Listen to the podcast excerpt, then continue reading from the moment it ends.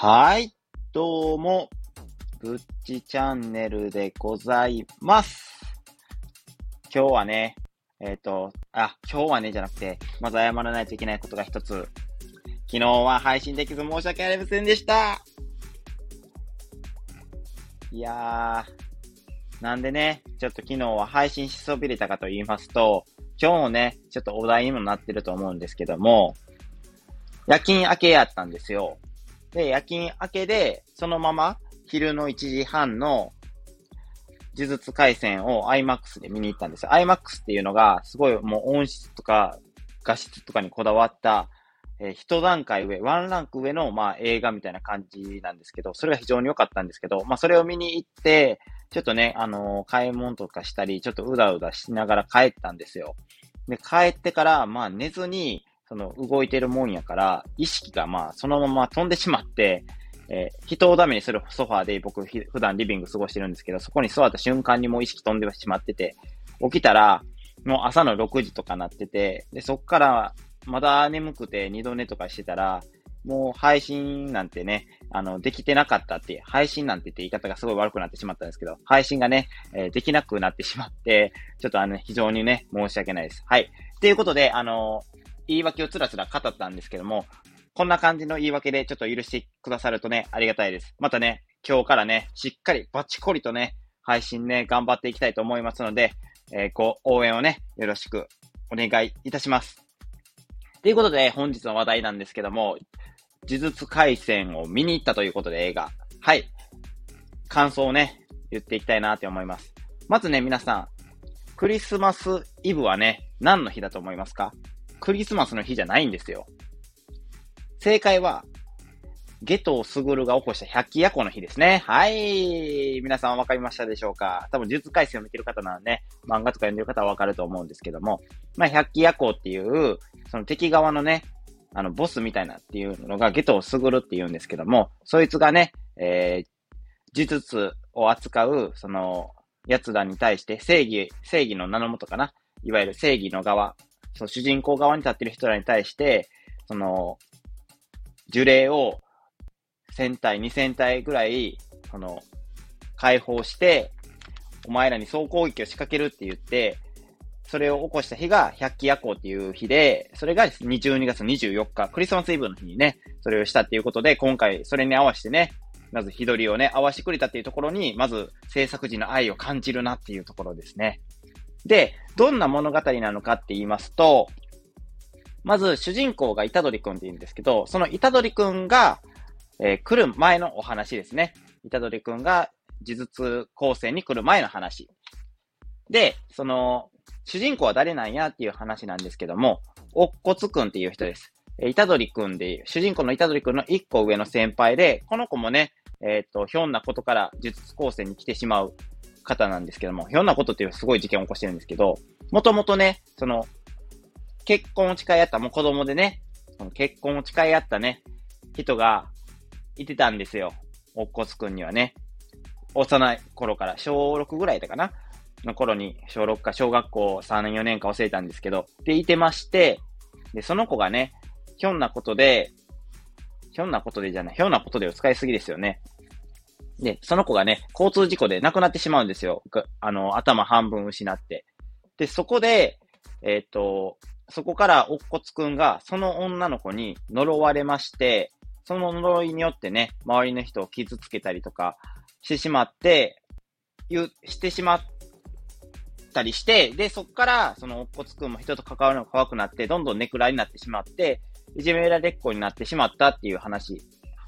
なった、なってしまったじゃない、なってしまった、えー主人公なんですけども、で、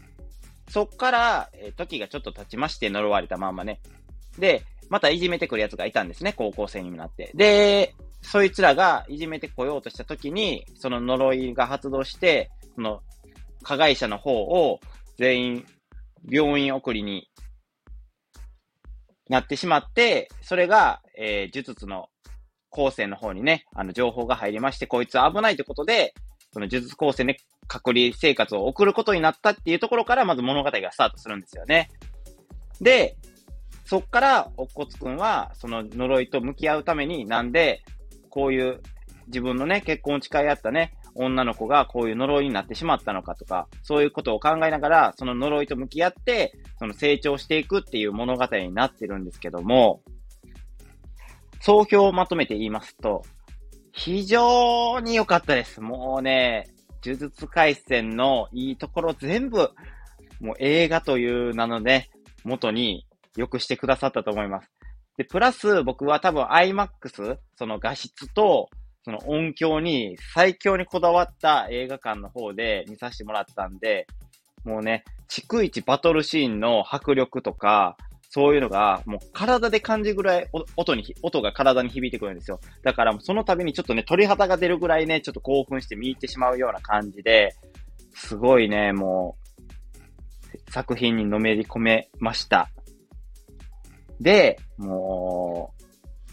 みんなかっこいいんですよ。ほいでキャラもね。敵側のキャラもかっこいい。で、味方側のキャラもみんなかっこいい。で、プラス、その音楽とかも入ってくるんですよ。メロディーとかね。バトルシーンの時に。それがまたね、そのバトルシーンの良さを引き立ててくれて、さらにいいっていうことで。で、声優陣もね、みんないい人ばっかりなんですよ。もうキャラに合った声優陣っていうか、